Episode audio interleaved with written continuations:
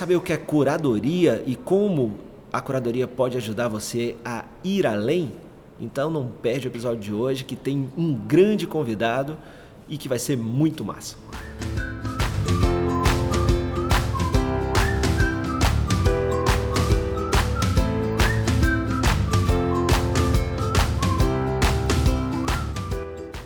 E aí pessoal, tudo bem?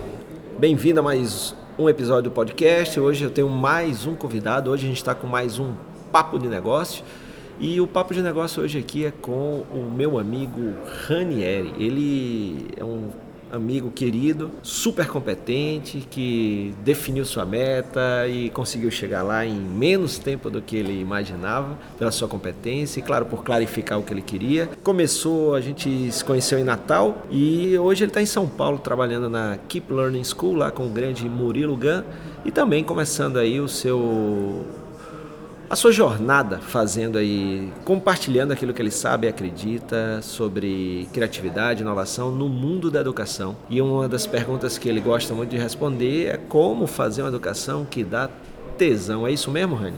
É isso aí, Fred. Tudo bem, galera? Sejam bem-vindos a mais esse papo. Eu, ouvinte do podcast, é uma honra estar aqui é, participando compartilhando um pouquinho sobre um termo que eu gosto de cunhar chamado educação criativa que existe a educação da criatividade, que é você falar sobre criatividade, sobre inovação, mas existe a educação criativa, que é você, de maneira criativa, você melhorar a educação e tornar a educação uma parada legal, uma coisa que dê tesão, que seja interessante, enfim. Respondendo a sua pergunta, como fazer a educação de forma criativa, cara, tem muita coisa. Tem muita coisa que a gente pode fazer, mas acho que o resumo é chama-se amor. Você educar com amor, com a preocupação em transformar, em com a preocupação no aprendizado da pessoa e não no seu ensinar é o que faz a educação se transformar uma parada massa.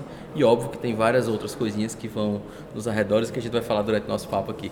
Massa, é isso aí. E hoje o papo é, deste episódio a gente nem vai falar sobre educação, foi mais para apresentar aí essa retaguarda, é, o porquê que ele está aqui nesse episódio falando para vocês, não é só porque é meu amigo não, mas tá porque ele faz muita coisa bacana. E aí a gente estava hoje assim, as nossas agendas nos permitiram uma coincidência massa de estarmos em Natal no mesmo dia e a gente decidiu trocar ideia e, e compartilhar aquilo que a gente acredita. E um dos meios, um dos canais, a gente já fez uma live agora estão gravando esse podcast. E a gente decidiu hoje falar um pouquinho sobre algo que é muito importante principalmente no mundo que a gente está vendo aí, né, Rani, tanta informação e você, poxa, por trabalhar na Keep Learning School, é, você que não acompanha ainda, eu tenho certeza que conhece o Murilo Gama, mas conhecer a, a, o trabalho que ele tem lá é muito bacana, vai estar aí no descritivo do, do podcast o link para o Keep Learning School, como também para o canal do Rani, para que você possa conhecer um pouquinho mais dele também, tá? Então, uma das coisas nesse mundo aí de tanta informação, que há um tempo atrás eu sou mais velho do que você, a gente tinha dificuldade de buscar informação. Hoje a informação está aí, está em todo lugar. Então, para a gente se tornar um ser humano melhor, um profissional melhor, a gente estava conversando que uma das coisas pode ser a curadoria. Como a curadoria tem sido tão importante hoje em dia, né? Fala um pouquinho sobre isso. O que danada é a curadoria e como a gente pode fazer? Que elementos fazem uma boa curadoria? Você está falando que eu sou mais novo que você, realmente sou um pouco, mas eu sou da época da Barça. Eu nas... Você ainda pegou a enciclopédia? Na escola eu fiz muita pesquisa na Barça. Tinha Barça lá. Me lembro que a, a, eu só podia entrar na internet à noite, depois da meia-noite, porque ficava aquele barulhinho e tal, e cobrava pulso. Então as primeiras pesquisas foram na Barça. Mas uma Barça online, então? Não, a Barça não. A, a Barça, Barça, Aquela Barça que eu só conseguia, o pequeno só conseguia carregar uma por vez. Era ah, aquele tá. negócio pesado. não, e, mas assim, antigamente era isso aí. A gente, os acessos ao conteúdo era livro, era revista, era uma pessoa ou outra. Eu tava trocando ideia com minha mãe esses dias. Eu tava discutindo eu, ela e minha namorada sobre um determinado assunto. E aí, em algum momento, eu puxei o telefone e falei, não, vamos, vamos identificar aqui o que é. E joguei no Google o que era e tal. E aí ela começou a refletir sobre isso. Eu falei, pô, antigamente tinham dois caminhos ou alguém sabia o que era, ou a gente deixava para descobrir depois. Tinha o terceiro também, tinha aqueles mentirosos que inventavam história bonita e ia aí. Mas hoje em dia tem muito conteúdo disponível. A nossa, a, o nosso grande desafio hoje em dia não é acesso ao conteúdo, porque isso todo mundo tem no celular. Mas, pô, a gente ter baixado a barreira do conteúdo, agora a gente tem muito conteúdo, um overload de conteúdo, é uma gama de conteúdo que a gente precisa curar, a gente precisa entender dessa turma de conteúdo. O que é que funciona, o que é que é bom. Tá, então é, a curadoria é você é uma espécie de filtro? É um filtro. Tem uma frase que eu te falei hoje que na vida nem café presta sem filtro. Isso serve também para curadoria. Cada pessoa tem seus objetivos de vida, tem sua missão, seu propósito, seus valores, enfim, o nome que você queira dar, mas tem os seus anseios. E para cada caminho que cada pessoa vai trilhar, existem determinados conteúdos que vão ajudar mais ou menos. E assim, hoje em dia tem muita gente falando sobre vários, vários, vários conteúdos. Se a gente não entende que eu consumir o conteúdo A vai me levar de uma maneira mais rápida para onde eu quero chegar do que eu consumir o conteúdo B, eu ou vou ficar consumindo de tudo, ou vou talvez dedicar mais meu tempo a B do que a A e não vou, vou demorar mais tempo para chegar, ou enfim, vou me enrolar no meio do caminho, às vezes não vou, enfim, não vou conseguir chegar da maneira que eu gostaria de chegar, perdendo mais tempo, e a gente sabe que tempo é a moeda mais preciosa, porque é a única moeda que não volta, né? É, tempo é vida, né? Tempo é vida. É, e, e, uma coisa, você continuar falando um pouquinho sobre curadoria, né, esse filtro tão importante hoje em dia, eu vejo assim o, o quanto se perde tempo pesquisando. Se a gente parar uhum. para pensar, assim, essa curadoria também, é, ela tem que ter um limite, né?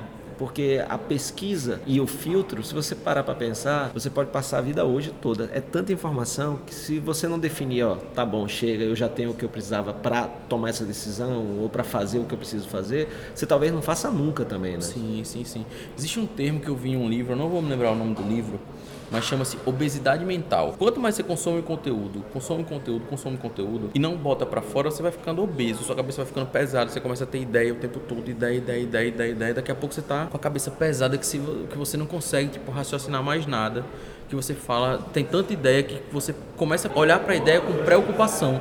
Você começa a olhar para a ideia não mais com tesão de ter a ideia de construir algo, mas de começa a doer ter ideia. Poxa, mais uma ideia eu não vou conseguir fazer e tal. E isso é porque a gente muitas vezes consome muito conteúdo e não dá vazão. Perfeito. perfeito. Por outro lado, a gente tem o ponto de nós temos muito conteúdo aí disponível e se a gente não fizer a curadoria, a gente chega em um ponto em que acaba ficando perdido, assim, perdendo muito tempo arrodeando todo um, um círculo quando a gente poderia ir numa linha reta. Então acho que tem tanto o lado positivo de ter os curadores quanto o negativo de você ficar consumindo muito conteúdo e não executar nada. Então tem esses dois pontos. Massa, então aí você tem um ponto. Bom, hoje é necessário filtrar, curadoria é uma é maneira massa, uma ferramenta massa para isso. Segundo ponto, você tem que determinar o momento que você já tem o suficiente. Então daí vai um ponto que você estava falando quando a gente estava na live, de que também não vale a pena você ter. O que você falou na, na, na curadoria, eu me lembro que você a gente falou um pouquinho sobre isso na live, e você disse que na curadoria você tem várias formas. Fala um pouquinho dessas formas que você falou, né? Fala um pouquinho de, de como é que quem está nos ouvindo aqui, poxa, tá, agora que eu já sei que a curadoria é filtrar e que a questão é filtrar e que eu tenho que ter um limite, porque antes, no tempo da Baça, além de ser difícil, caro, a gente deixava de fazer coisas por falta de informação, então por isso tinha muito empirismo, muito fazer e ir aprendendo, o fazendo. O aprendizado tácito, né? É isso, o aprendizado da prática mesmo, de sabe meter a cara, fazer e aprender. Só que hoje, é com tanta informação, você pode, você tem uma, uma outra consequência, que é você não dar um parar. Não, parei, eu já tenho uma quantidade de informação, seja para fazer ou seja para tomar decisão. Bom, então eu, já tenho esse ponto aqui, quem está nos ouvindo. O segundo ponto é, ok, como é que eu começo esse negócio? O que é que eu posso fazer por mim mesmo? São outras pessoas? Como é que é isso? Cara, é o seguinte, Primeira coisa que eu faria, tenha bem definido o que, que você quer para sua vida. Se você não sabe, em vez de estar tá consumindo conteúdos aleatórios, comece a se autoconhecer. Eu acho que um, um, dos grandes maus da nossa educação de maneira geral, e aí educação não atribui só à escola, mas aos pais, a, a tudo que todo o processo educacional da nossa sociedade, é a gente se focar muito em habilidades tecnológicas, técnicas e pouco em habilidades humanas. Tá. Então a gente acaba que não Quem se... gosta de termos em inglês é hard skills e soft skills, é hard, ki... hard é. skills e soft skills, exatamente. Então hoje em dia está muito na moda soft skills e tal, mas cara, soft skills é você se conhecer, se entender melhor e saber para onde você quer ir. Igual um barco que sair velejando sem saber para onde é que vai, não vai chegar em lugar nenhum. Já dizia o gato do do, da Alice, né? É, o gato era a porta, né? O, quem falava do, do barco era o Sêneca. 540 anos antes de Cristo, Isso. Sêneca disse a seguinte frase, né? Para um barco sem rumo não existe vento favorável. boa, mais um que diz a mesma coisa com outras palavras. outras palavras. É muito, é, hoje a gente descobriu muito isso, né? Enfim, mas O, o, o fato é, se você não sabe para onde você quer ir, qualquer lugar, tal que você chegar vai estar tá bom. Então, primeiro defina para onde você quer ir. E a partir daí você observe quem são as pessoas que foram em caminhos parecidos, seja parecido só no seu próximo passo ou seja parecido na sua jornada por um é, como um todo. E aí você começa a entender quem são essas pessoas. São amigos seus? Um amigo pode ter seguido um, um caminho desse. São pessoas que você admira, que você pode chegar de alguma maneira, que possam vir a se tornar seus mentores. São influenciadores. Hoje em dia a gente tem as mídias sociais aí facilitando esse papel, então a gente pode ter influenciadores que talvez a gente venha, nunca venha conhecê-los pessoalmente, mas que tem coisas interessantes para compartilhar com a gente. Enfim, são nossos pais, que são nossos primeiros mentores, que talvez tenham coisas a compartilhar, com certeza tem, mas talvez tenham a compartilhar especificamente no caminho que você quer ir. Tem muita gente que se forma em medicina, porque a família toda se formou em medicina, o pai é médico e tal. Pô, o pai pode ser um mentor nesse caso. No meu caso, meus pais são professores, eu quero estou trilhando o caminho cada vez mais de compartilhar para um público maior, através de palestras e outro, em outros canais, mídias como um podcast, coisas do tipo. Meus pais têm muito a me ensinar sobre presença, entre aspas, de palco, sobre oratória. Talvez não sobre falar em grandes multidões, mas eu posso aprender com eles em, em certo tempo, em, em, em, certas coisas. E de maneira geral é observar, seja quem for, amigos, familiares, mentores, enfim, e até outros processos mais, entre aspas, formais, como o processo de coach. Se você busca se autoconhecer, que é o passo atrás de definir o seu rumo processo de terapia, processo de autoconhecimento de maneira geral. Então eu olho dessa maneira para o, passo a passo, entre aspas, para a gente seguir. Massa. E aí é, é, sempre bom lembrar também que às vezes você tem aí uma, uma curadoria, não necessariamente é, eu acho muito bacana a linha que você falou lá de alguém que já trilhou o caminho ou um, um, um trecho do uhum, caminho uhum, um trecho, ou o caminho, mas também tem aquele cara que está indo em um outro caminho, mas ele tem algo que você pode se inspirar. Eu sempre gosto de dizer quando eu estou falando para empresários que, poxa, dá uma olhada em segmentos diferentes do teu, Com como inspiração. Essa inspiração pode ser uma curadoria também para algum tema que o teu segmento não está olhando, mas que pode virar uma, uma inovação tua. Né? Então, por exemplo, você estava falando de, de, palestra, palestra de educação. E aí, se você pega um, professor como teu pai, numa sala de aula para 20, 30 pessoas, uhum. você pode dizer que não é a mesma coisa, mas dá para você se inspirar nele em algumas Sim. coisas, como você mesmo falou, Pô, preparação, oratória, inflexão de voz, impostação de voz, tudo isso aí é, você pode usar e não necessariamente você vai estar num palco para 500 pessoas e ele está falando para 20 numa sala de aula para 30, por exemplo. Concordo. Mas são coisas que muita gente pode chegar e dizer, não, mas isso não serve como, uhum. como conteúdo para mim. Tem uma coisa interessante quando a gente fala disso que eu acredito que o aprendizado está em tudo. Se eu olhar para como se forma Alcater de Lobos, cara, a gente pode aprender com o Caté de Lobos, com a disposição que está ali e aplicar isso na nossa vida. Perfeito. Então, a gente pode aprender como, vamos fazer a analogia do, do, do, palestrante, com a abelha rainha, que é uma líder de um grupo, que naquele momento um palestrante, uma pessoa está sendo líder daquele grupo. Uhum. Então, a gente pode aprender, a mnemônica é muito isso, né? Você olhar para sinais da natureza, para formatos da natureza Perfeito. e aplicar em arquitetura, em outras coisas mais da vida, em, em tudo, enfim. Mas eu, eu acho que a gente pode fazer isso. O, o, essa linha inicial que eu falei é a linha mais pragmática, mas como base da criatividade, é muito importante a gente ter o, a educação de shape. Quando a gente fala em shape é o seguinte, a gente tem a perna do T, que é a educação mais específica, então me especializar na área, eu como orador, estudar oratória, várias coisas, mas também tem a perna de cima do T, que são os conhecimentos generalistas, Isso. que são que vão me dar base para eu fazer as conexões criativas e me diferenciar como, seja lá em qual profissão eu, eu exerça, no meu caso, como comunicador. É isso, e, e aí quando a gente estava ali na, na live, você falou um exemplo teu aí de como isso fica específico, o que, né? Na hora que até a gente estava naquele bate-papo lá no, na Chapelato há um tempo atrás, e você falou que definiu que queria ser palestrante, que queria compartilhar. Então, esse passo a passo aí ficou muito mais claro, começando com o que é que você queria, para a partir daí você começar essa curadoria de como você se prepararia para poder chegar no palco e começar a compartilhar com maestria o teu conteúdo. Ah, com certeza. Eu lembro que há dois anos atrás, quando a gente bateu aquele papo na Chapelato, é, eu te falei, Fred, eu quero palestrar. É uma coisa que eu sempre gostei, de me comunicar, de falar e tal, por, por mais que como você me perguntou na época, tipo, qual é o seu conteúdo, o que, que você vai deter de conhecimento para compartilhar? E eu não tinha uma resposta na época. Então, nesse passo a passo, nesse, de lá para cá, eu fui entendendo tal, mas naquela época eu já lembro que simbolicamente eu, eu falei, eu quero palestrar em um TED. E para mim eu coloquei uma meta de cinco anos. Por quê? Porque palestrar em um TED, você ser um palestrante de um TED, um TEDx, é, uma, é simbólico para um palestrante, é, principalmente para quem estava começando e almejando, é, seguindo essa carreira. E assim, eu falei cinco anos foi uma meta, entre aspas, confortável, mas para mim que estava em Natal, que não tinha nem começado nos palcos, era algo longe, eu não conseguia ver o horizonte disso aí. E aconteceu que no começo desse ano, em fevereiro, eu fiz a minha apresentação no TEDx, vai sair esses próximos dias. E assim, para mim foi um grande marco, porque, pô, eu tô no caminho certo. E aí, é, essa questão da curadoria começou aí. Na hora que você definiu isso, aí você foi fazendo a curadoria, conteúdo que você precisava, que tipo de preparação, né, que tipo de formação, Sim. aonde você tinha que estar. Aquele papo já foi isso, porque eu falei, pô, eu preciso, é, se eu quero estar lá, eu preciso estar do lado de gente boa, gente que faz isso. E Fred, como referência, eu falei, pô, eu preciso estar do teu lado, Fred. E fui trocar ideia contigo. Mas você teve dois pernambucanos na sua vida, né? Dois pernambucanos. É. Você e, por consequência, um pouco mais à frente, eu fui trabalhar na Keep Learning School. Aí o cara, o cara master, E aí Murilo é, enfim, acabei aprendendo demais, além de, de acompanhá-lo de muito tempo já, ter sido aluno da equipe antes de trabalhar lá. Tá do lado, você acaba aprendendo muito e eu faço um, uma grande menção lá também. Lá você aprende por osmose também. Lá né? você aprende demais.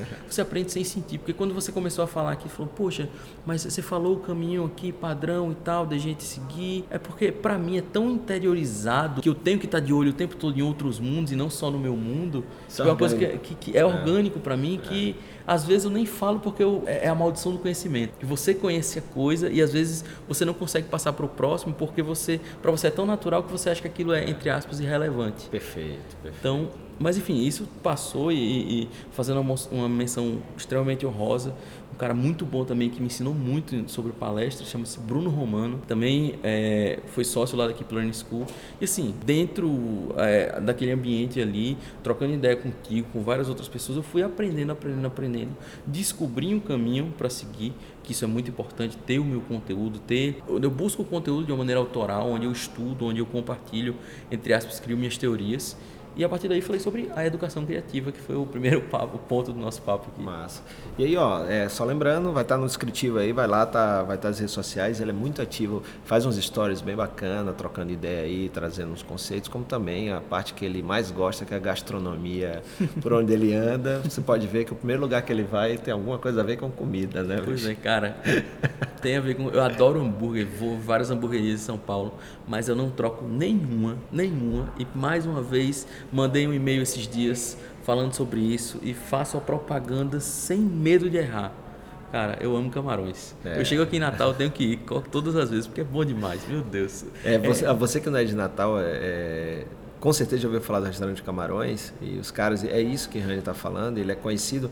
É, é interessante que reverbera tanto a, essa qualidade, tudo que quando eu estou fazendo palestra em qualquer lugar do Brasil, eu sempre digo que moro em Natal, né? A família toda daqui, então me considero daqui também. Aí as pessoas dizem, quando termina, você fala, Fred, você é lá de Natal, lá do Camarões. Isso uhum. antigamente você dizia, ah, lá do Morro do Careca, lá de Genipabu, lá de Pipa, né? Que Pipa nem é Natal, mas você fala em Natal, é, as pessoas se conectam. Mas hoje, o ponto turístico de Natal chama-se Restaurante Camarões. As minhas indicações sempre está presente. É Morro do Careca, é Pipa, é Duna Genipabu e Camarões. Muito massa. Pô, gente, é isso. É, Rani, obrigado aí pelo, pelo papo. Eu que agradeço. É, é, é, interessante, principalmente isso aí que você falou agora no final, né? Da, da maldição aí do conhecimento. Então, é muito importante a gente estar sempre com a mente aberta para desaprender, para poder aprender coisas novas. E lembrando que o que você sabe não necessariamente o outro, o outro sabe, eu tenho que saber. Né? E, e, essa parte de curadoria, se você não tiver a mente aberta, você não vai estar pensando no que você não sabe que não sabe, né? que aí é o ponto primeiro. Então, você primeiro descobrir, poxa, eu não sabia que não sabia isso, depois eu sei que não sei, para depois eu sei é, que eu sei. Que eu sei, e aí agora eu vou compartilhar o que eu sei. Né? Então, até virar automático. Até virar automático. E aí abre essa mente, curadoria fundamental, você que é varejista, o que você tem que vender, a curadoria é baseada para quem você quer vender, é, a tua curadoria de carreira é o que você quer ser, como o Rani explicou muito bem. Então desejo todo o sucesso do mundo, acompanha o Rani que vale a pena demais, é um cara super inspirador, gente boa, carinhoso, bacana e tudo de bom é, fofinho também e que eu gosto bastante. Então, obrigado, Rani, mais uma vez. Pessoal, uma última mensagem para vocês. Esse vai ficar como desafio. Seguinte, a gente fala muito de educação, de educação transformadora, a gente falou de, de curadoria. Você está escutando esse podcast, se você estiver no carro, a próxima pessoa que você encontrar, se você estiver no carro, na academia, seja lá onde for, a próxima pessoa que você encontrar, chega para ele e fala: O que, que eu posso aprender contigo? Me ensina uma coisa em um minuto. E aí você faz o contrário, fala: Eu também queria te ensinar uma coisa em um minuto. Seja fazer uma macarronada, seja investir no mercado financeiro, seja a dar um abraço, coração com coração, em vez de dar um abraço tradicional que todo mundo dá, seja, enfim, não sei mas ensine uma coisa e aprenda, porque todo mundo que está ao nosso redor tem uma coisa boa para ensinar e tem muito mais para aprender com os outros que estão aí. Então esse é o desafio. Muito obrigado, Fred, por esse papo.